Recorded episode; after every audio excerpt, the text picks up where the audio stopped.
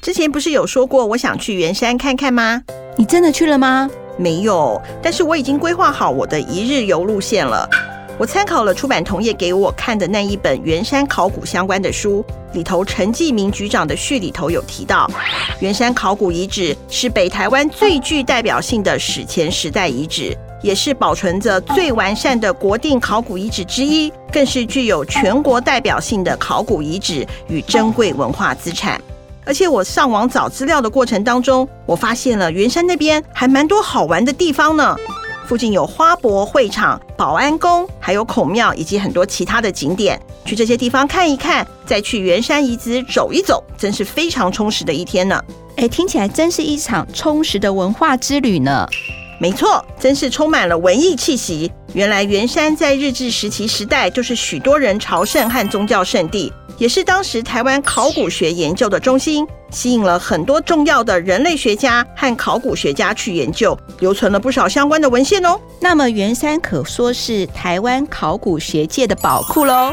对呀，要是等到疫情好转以后，各位听众好朋友想要出去走走的话，可以去圆山逛逛哦。搭红线捷运到圆山站，圆山遗址从旧儿童乐园一路走到花博公园都是呢。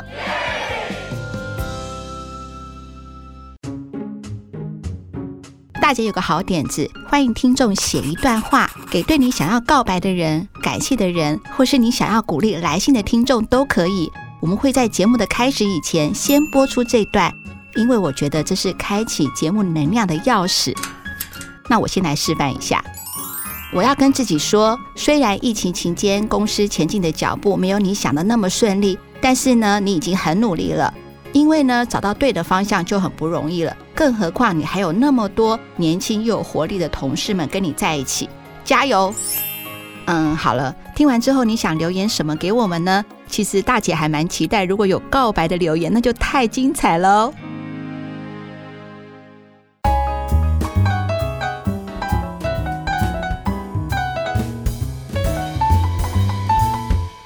哦。二五得十顺不顺没关系，我是在广告界工作的大姐，我是在出版界工作的二姐。最近大家防疫在家，只要有小孩的妈妈们都发疯了，没错嘛，吵死了，吵死了。而且我同事他在家里，他就说奇怪了，煮完午餐没休息一下，骂完小孩上线，怎么之后天哪，又要煮准晚准备晚餐了？对。然后呢，妈妈们最讨厌听到的就是妈妈，妈妈。妈妈，我要怎么怎么样？老妈妈，你可不可以帮我怎么怎么样？妈妈，你在做什么？他们只要听到这个指令，妈妈就要发疯了，对，就会想要捶旁边的那位猪队友。对，然后呢，就在这个时候呢，我看到我们二五得十的有一个听众呢，很好心的私讯，我觉得他讲的真的太有道理，我要列一下给所有的听众好朋友听。好啊。他说：“我是你们的忠实听众，常常收听你们的节目，都觉得很受用。最近呢，刚好朋友碰到一个问题，是关于跟另外一半的相处，让我想到，哎，我好像之前有听过你们的主题，有提到是说，老公都不会帮忙带小孩，觉得老公是猪队友。但是呢，只要我们有一些指令清楚的，能够让老公帮忙，然后呢，就可以呢让猪队友成长。因为男性的想法都是不知道，呃，那个。”要怎么样做嘛？好，然后可是呢，他听了好几集都没有找到，他想问我们到底是哪一集。他一讲我就知道是 Fiona 那一集，我也回头去找，我也找不到是哪一集了。后来我才找到说，原来我那集的主题取得非常有艺术，艺术到我都看不懂，叫做呢要爱就是手放开。我想说天哪，对，没有错，我们要放开手，让另外一个猪队友接手。但是这种主题的话呢，只有呢。我这么有高深艺术的人看得懂，其他人都看不懂。不过我觉得他的他的建议很好。我们以后除了有一二三四列点之外，我们搞不好前面有一个什么，人家都会有那个剧情概述嘛。对，我以后可能以后会把那个列点列的比较清楚。其实我们后面几集都练得很清楚了，前面的时候我还没有练那么清楚。我有空的时候再把前面来补。补充说明一下，嗯嗯嗯，好，那大家都怕小孩吵嘛，其实呢，也有很多已经结婚的夫妻渴望有个孩子，嗯，那这就是我们听众朋友的来信了。他来信是说，他因为渴望孩子，渴望到跟嗯、呃、婆家都还有呃老公都有一些问题，所以他的来信，那个是不是请二姐念一下呢？好啊，大姐、二姐，你们好！我是从第一集 Podcast 开始听的潜水粉丝，每天睡觉前都会重复听你们的 Podcast 入睡。终于提起勇气写信给你们。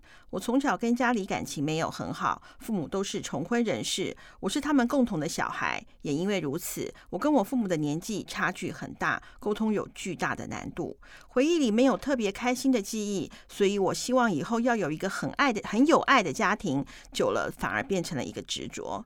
到了三十六岁，找到了一个疼爱我的人，希望跟公婆和平相处，希望有一个小孩，但现实的打击一度要让我快要得到忧郁症。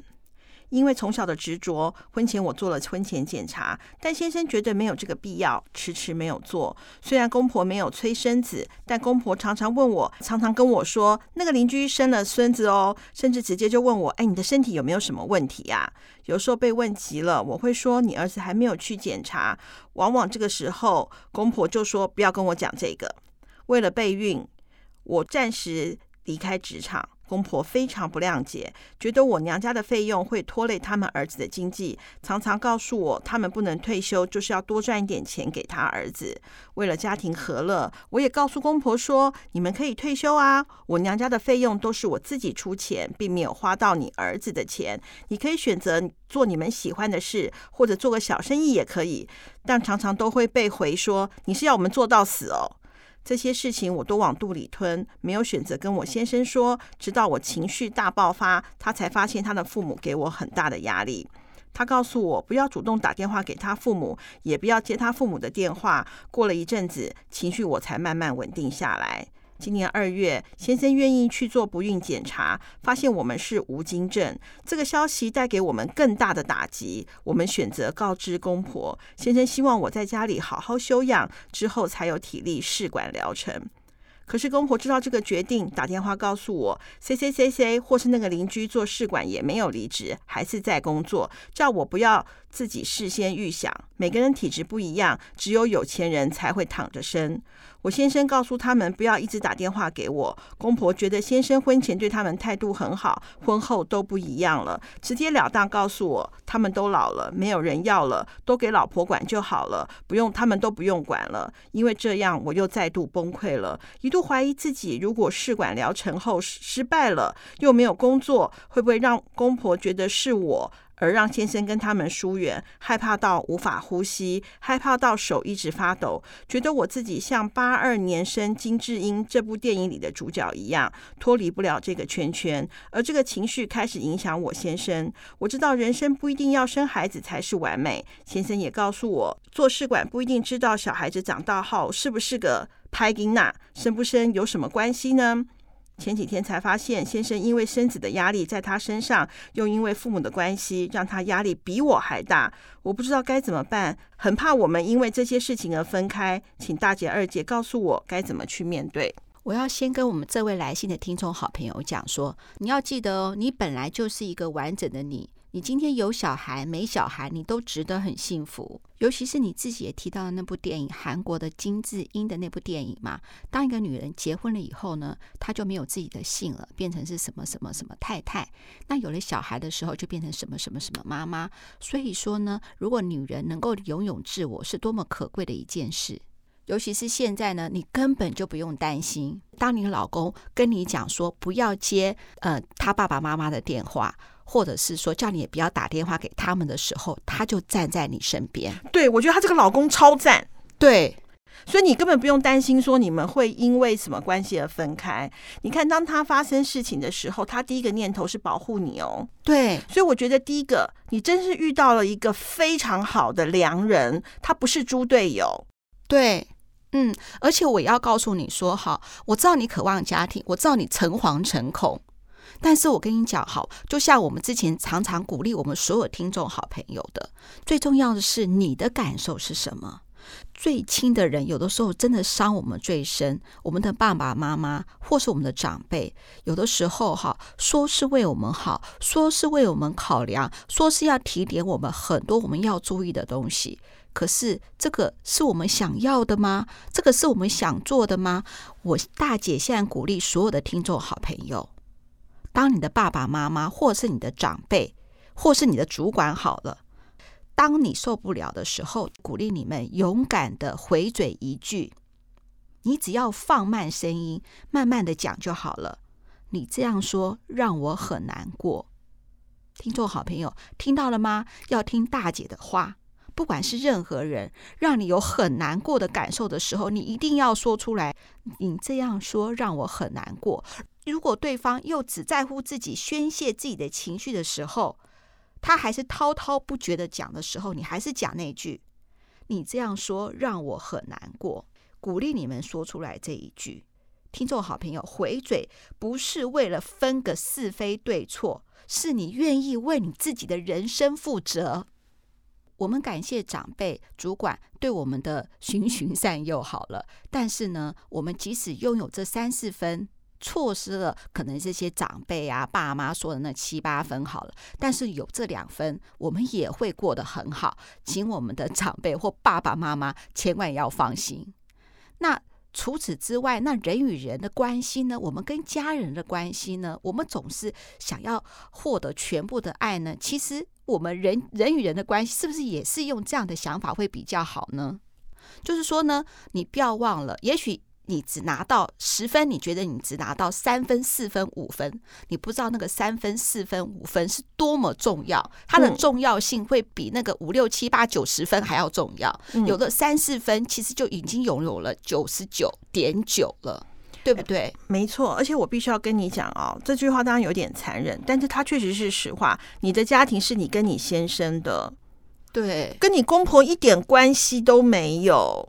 他们要他们的情绪勒索，那是他们自己的事，那是他自己的事。你先经营好你跟你先生的关系，没有错。然后你现在是三十六岁了，其实你在生育上面，呃，如果。呃，你有听名医真心话的 EP 十三、十四、十五？我刚好我们那几集在讲冻卵跟不孕，你也可以去听听看。我我可以给你，因为我做了那三集，我可以给你一些小小的建议啊。就是三十六岁基本上已经踩红线了，在生育的这个在生育这件事情上面，你已经在跟时间赛跑了。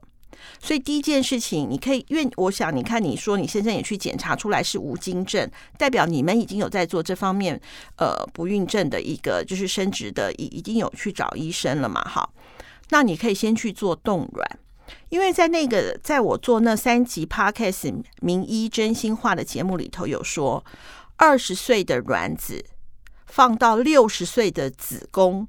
照样能生，对。可是如果是二十岁的子宫放了六十岁的卵子，嗯，是没有办法的。对，所以你这个时候，你先保留你三十六岁的卵子。然后呢，让你先生去做一些治疗。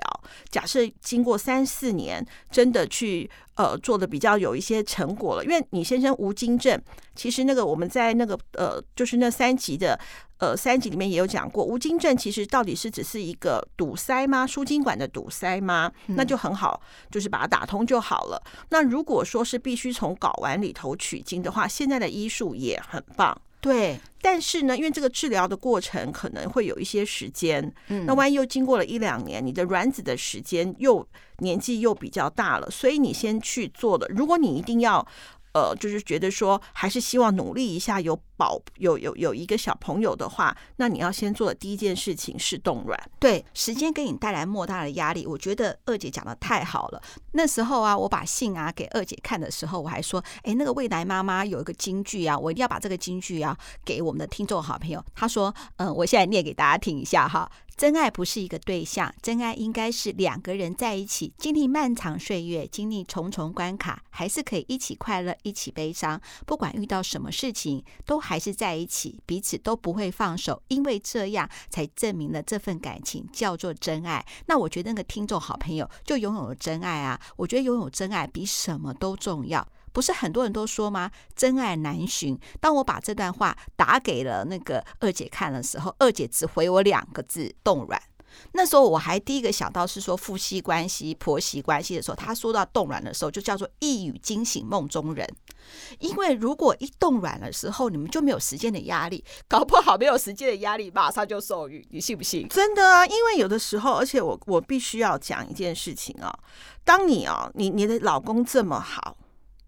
我真的觉得，我真的觉得他的那公，他的爸父母啊，你就把他，我讲难听点，逢年过节，如果说真的要过去应酬一下，就应酬一下。没有，他都叫你说可以不要接电话，不要不要那个了，你就你你你就代表说你老公都站在你这里。所以你你公婆的事情你就不要再去挂心了。你的家庭经营是你跟你先生，你的家庭经营不包含你的公婆。对，所以你跟你先生之间又不会有什么问题。你顺便也去跟他讲，我一你一旦冻卵之后没有时间压力，他慢慢来。如果结果真的比较不好，就是呃搞完里头的取精也有比较麻烦，嗯，好，或者是时间比较久，因为你没有时间压力之后，很多的顺其自然，你们寻找。寻找出一个你们固定相处的模式，其实有没有孩子，我觉得就不是人生的遗憾了。不是有小孩才完美，没有，有的时候夫妻没问题，是有了小孩之后夫妻崩溃。对啊，我们身边太多这种例子了。对，真的是有了小孩之后，夫妻之间反而崩溃了。对啊，因为小孩子常常。你要他往东，你放心，他绝对往西；你要他往南，你放心，他绝对往北。他绝对不会按照你的意思长。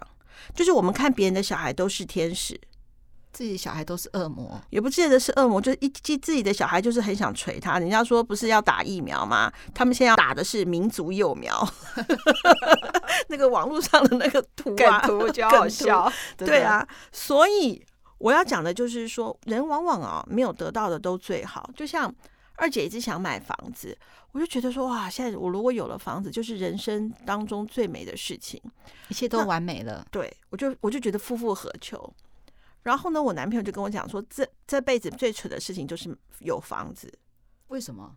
因为他们家 房子很多，那是拜托，那是一家人的烦恼吧？对，不是不是，你听我讲完。好，然后呢，我就跟他说，哎呀，他就说，其实他就说，他觉得啦，他觉得我不一定会有房子住，嗯，我就执着说我的幸福来自于房子，嗯，然后呢，他就觉得说，当然不是大台北地区，这是一栋的嘛，所以他那时候就是他就要去收房租，我就觉得说，哇，天，好好，每天就去跟人家收钱。后来我跟他认识十几年来，我就发现说，嗯，当房东一点都不好。十三间套房，他我说你没事干嘛去逛一逛啊？他说他去扫扫公共区域啊。而且我说你为什么坚持房租要用收的？我那时候还觉得说你是不是有什么不良企图啊？房那个什么房客很美吗？我帮你收好了。后来才知道说他很怕房客万一怎么样了，他那个房子整个就完了。对啊，对，就是要去了解，就是每个人我们没有拥有得到的时候，就会觉得说。啊，别人的手上的东西特别的好啊，别人的东西特别，就是别人的东西，就像我们同样吃一个东西，就觉得别人吃的那一块肉好像比较香。嗯，同样的，因为你现在很希望有一个美满的家庭，你的家庭里头就是兄友弟恭。嗯，那我可以跟你讲，通常都 每一个家庭都有。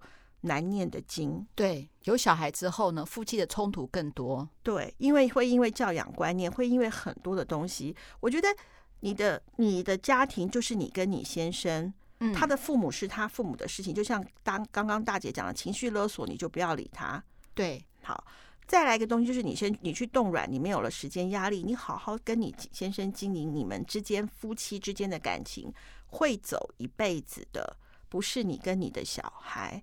你的小孩也会经营他自己的家庭，对，日后的话你就变成别人的公公婆婆了嘛，嗯、对不对？你就变成婆婆了。对，你的小孩会经营他们自己他们要过的生活，也跟你没有关系了。对，所以你跟你的先生才是你的幸福家庭。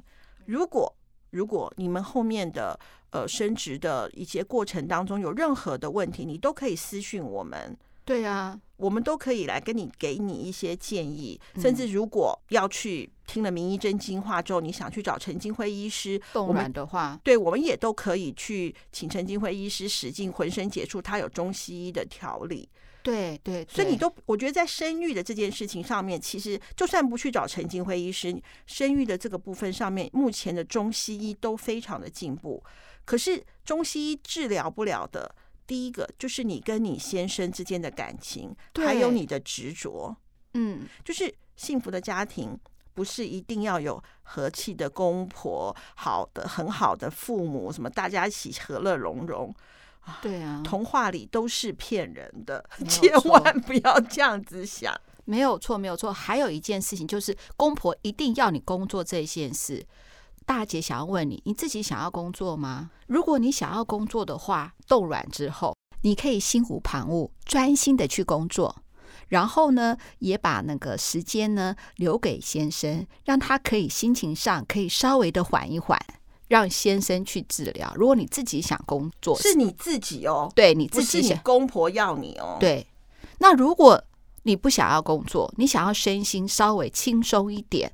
那也没问题呀、啊，真正倾听自己的声音，没错。你到底要什么？就是呢，想要是说今天在家里的话，那就在家里呀、啊，这是你的人生啊，真的。而且我真的觉得有一个很伟大的职业叫家庭全职家庭主妇、欸，哎，对，我的天哪，我真的觉得有时候礼拜六想说在家里头，好啦，就把家里整理一下，整理整理我个没完没了、欸，哎，我是然后又要煮饭菜了，然后又要那个了，啊、我的妈呀，真的是累死我了。家庭主妇真的是我觉得世界上第一难、最伟大的、最伟大的工作，没有错。我最近看了一个韩剧，叫做《呃翩翩如蝶》还是《如蝶翩翩》，然后那剧中那个有一个老大的老婆，她有一次育儿的时候，然后她在照顾小孩的时候，那小孩哭到昏天暗地，就拼命的哭，她自己也在哭。嗯，她哭的时候，她说她好想回公司上班哦。她真的不适合育儿。我跟你讲，你讲到这个，就想到我们家公，我们家那个会计，他平常上班有时候都会迟到一两分钟。嗯，我们现在不是居家那个嘛？嗯，好，他都没有迟到。问他为什么？他说我这个时候觉得上班是天堂，终于可以不用听到妈妈，你帮我看一下这个。对，然后他说我也不用管他吃什么了。真的，真的，真的。我记得我之前也有跟我同事建议说：“哎，你不是小孩生病刚好吗？不让他休息一天，马上就要让他上学了。”就他回答我的也是哦，因为妈妈要休息了。不是小孩要休息一天，再休息一天，是妈妈应该要休息。育儿实在太辛苦了。但是我们现在也不是要再吓我们的听众好朋友啦。嗯，我觉得是说嘛，反正这就是你要过的生活是什么。你想要小孩，因为你在心里面点出来是说，感觉你们现在跟你的老公面临到最大的难关就是想要一个孩子。你先去冻卵，冻卵的话呢，就表示是说你自己有一个打了一个，就像呃安全牌，没错，就不用怕事后有什么事情了。第二部分说你要不要工作？如果你要工作就工作，不工作就不工作，没有关系。嗯，你好好规划你的人生。嗯，真的，真的，真的。然后第三个呢，我也是觉得是最重要的是，在这个家庭经营上面，你有没有漏掉了什么？其实在这个关键时刻呢，你们适合经营一个夫妻共同的兴趣。谈到兴趣呢，我就要跟二姐讲说，我们有一个共同的朋友，就是蒋老师嘛，他也经营了一个 podcast 的节目嘛。这个节目呢叫做爱美奖，然后呢讲是讲话的讲哦，也欢迎听众朋友可以听一下他的好节目。他那天访问了一个特别来宾，那个特别来宾呢，就是说呢，他家庭好，事业好，老公好，然后呢孩子也好，呃，他是在美居住在美国，要什么有什么都有了，然后他得了忧郁症。然后他去看医生的时候呢，他也觉得说，为什么我会得忧郁症呢？我这个忧郁的情绪，我真不知道是从哪里开始的。结果那个医生就问他是说，你有兴趣吗？他说有啊，我的兴趣就是听音乐啊。他说，呃，听音乐并不是兴趣，兴趣是应该是说你能做一件事情，是你感觉到可以从中得到快乐和成就感的事情。那二姐，你的兴趣是什么？不要告诉我说睡觉。好，不要告诉我说看剧啊！对，他说看剧不是兴趣。嗯，我最大的兴趣是什么啊？是与人接触。什么叫与人接触？就是跟很多人接触，我觉得很开心啊。好，与人接触啊，我听成语言接触了。好，嗯，与人接触。好，二姐的意思是说，与人聊天会让自己心情开心嘛？可是她的她的重点应该是把在是说，嗯，你做一件事可以开心。好，但是他还有成就感。比如说，我觉得二姐你练琴是练钢琴是，那这个钢琴是不是能够让你觉得很开心，而且有成就感呢？人生的价值就不一样。也就是说，你所谓的快乐是什么？这个经营这个家庭的快乐的重心，你跟你老公经营这个家庭的一个快乐幸福的目标是什么？应该不是一定要有孩子吧？我觉得我们的听众好朋友可以从这个地方来找找看，你说对不对？嗯，没错，因为哦，其实我们从毕业以后，其实我们就一直工作没有停，对，从来没有停过。嗯，刚刚在跟我们的听众好朋友讲说，呃，你真正的兴趣是什么？其实我刚刚脑筋里头有一片空白，我好像没有非常非常非常让我兴趣，因为我像我就话，我很喜欢看书啊，看书算兴趣吗？我觉得阅读跟看剧应该属于同一类。他那个心理智商是说，你应该还可以从中努力而得到的成就感，比如说努力而得到的成就感，嗯，比如说我觉得园艺是，当然，比如说种花种草是。为什么种花种草的话，你必须要比如说买土啊，想要如何构图啊，你中间有参与。我觉得他应该是说，兴趣是中间有参与度够的，哦，就是有参与的，而且可以带来成就感的，带来成就感。因为那个，哦，我知道阅读当中，它算是一个你从当中去得到一些启发了，对对不对？它没有比较没有什么互动啊，参与啊，对对对，对，不对？嗯。不过你刚刚讲到园艺，我也蛮想的，蛮喜欢园艺的。是吗？我很喜欢种花，哎，你不知道吗？我觉得太好了，因为我最近也在研究种花。我之前不是跟你讲说，就是那个你姐夫嘛的堂哥嘛，在新店有一大片的那个园地，他种花、种草、种菜、种果的。我们哪天一定要去看一下。我跟你讲，但是我的园艺梦呢，被我们家的，就是我们二五得十的金儿小朋友给打断了。哦，你说二五得十的吉祥宝宝金儿，因为它会吃花吃草又弄、那个。对，一开始我就把它放在前面。它那个叫什么花？我一下忘记名字。反正开白花很漂亮哦。它把它全咬，那咬了之后，我就把它想到把它垫高。错，猫会跳，所以呢，好，那没办法，我就拿到阿嬷家去。而且那时候拿完之后，因为它的叶子都被金儿弄得叫乱七八糟的，而且它是因为吃那些叶子还落晒。哦，就像有时候台风来，是不是都现在就开始在剪那些？有些叶子是有原因，是不能乱剪的耶。你剪了，它反而会死哎，因为它没有办法行光合作用。哦，它就，所以我们那个树就，我那个就有点没有办法行光合作用，那就是快开始呈现枯枝了，你知道吗？好，那我想说，那完蛋了，我就放到阿嬷家去，因为阿嬷有有阳台嘛，嗯，有一个就是很凸出来的铁窗的一个大阳台。阿妈前几天告诉我说开花了。哇，好棒哦！对啊，阿妈就很会照顾嘛。那我同步还有一个茉莉花，那时候因为都送走了，我没办法，就把它放到后阳台去。想说我平常门都会关起来，我那天门没有关起来，它又惨遭金儿的魔掌。哎，那我想到我可以送你一个礼物了。什么礼物？你不用那么紧张。你看我送你礼物，你还紧张？我跟你讲哈，我来问问看那个，但我这个礼物能不能真正的送出来，我还不知道。呃，就是你姐夫的堂哥讲，有没有可能在新店的后，他的那个山里面，我们租一块小小的花圃，不是租一块地，就是让你来种花种草的，然后你就可以带那个什么袜子，也可以去走走、跳跳、跑跑。而且我想要种菜，哎。也可以，可是菜我怕每天要顾，因为每天顾的话，它的山上很远吗？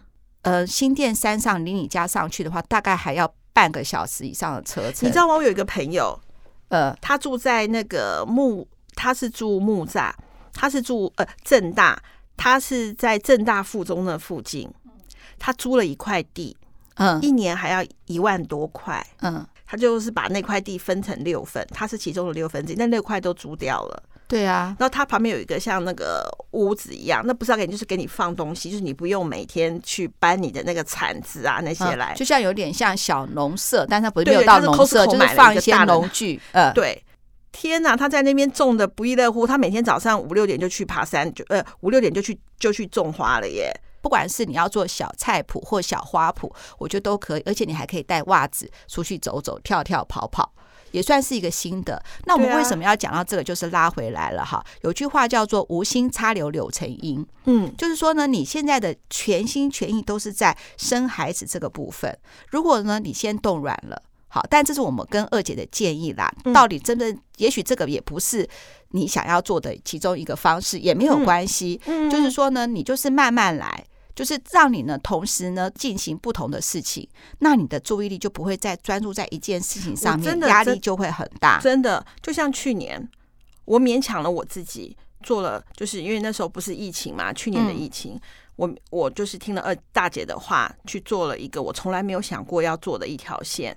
嗯，那今年的疫情是不是来的突非常的突然又猛烈？嗯，还好，因为我做那一次的改变。那同样的，你也可以想想看，就是你不要一直在执着，就是说我们的听众好朋友，我一定要生小孩，我要经营很好的家。你不要，你就重新回到只经营你跟你先生，把你们的把你们再回到谈恋爱的时光嘛。不管柴米油盐酱醋茶。嗯，我还想到是说，如你们有没有办法共同的兴趣？比如说两夫妻去打羽毛球啊，也可以啊。真的啊，我是举个例子啦，或是两夫妻一起去爬爬山，就是你们有没有共同的、嗯、共同的兴趣？或者是说，就像我刚才要送二姐那个小菜谱，还是小花谱，租一个小菜谱或小花谱这个，嗯、然后也许你们夫妻是不是也可以，就是参考一下？比如说大姐对二姐的建议，你觉得怎么样？真的很棒哎、欸，嗯，夫妻呢先找回。共同的步调，共同完成的事情，嗯、但是不是只有生小孩？没错。好，比如说一起去打打球，嗯、好，身心都能够得到舒缓跟健康。嗯、工作的上面的话，就是你真的要工作吗？然后呢，如果要工作再工作，没有工作也没有关系。没错。那第三个就是刚才大姐前面讲的啦，就是也能够找到你的兴趣。对、嗯。而且呢，如果这个兴趣还是跟先生共同的兴趣，那我觉得一切就是太完美了。没错，没错，没错。二五得十，顺不顺耳没关系。这次换大姐讲了，请各位听众好朋友有空一定要好好的去听名医真心话。二姐做这个节目呢，真的非常的辛苦。你知道找一个医生来专访是多么的不容易。医师要门诊，医师也要休息，医师也不希望说下了诊之后还要进什么录音室，还要谈什么跟医疗相关的议题。可是呢，二姐都能够呢突破种种困难，邀请到医生进到录音室帮我们录。她觉得是真心为听众好朋友做的好节目，所以名医真心话，大家一定要听哦。没错，没错。好，二五得十，顺不顺耳没关系，拜拜，拜拜。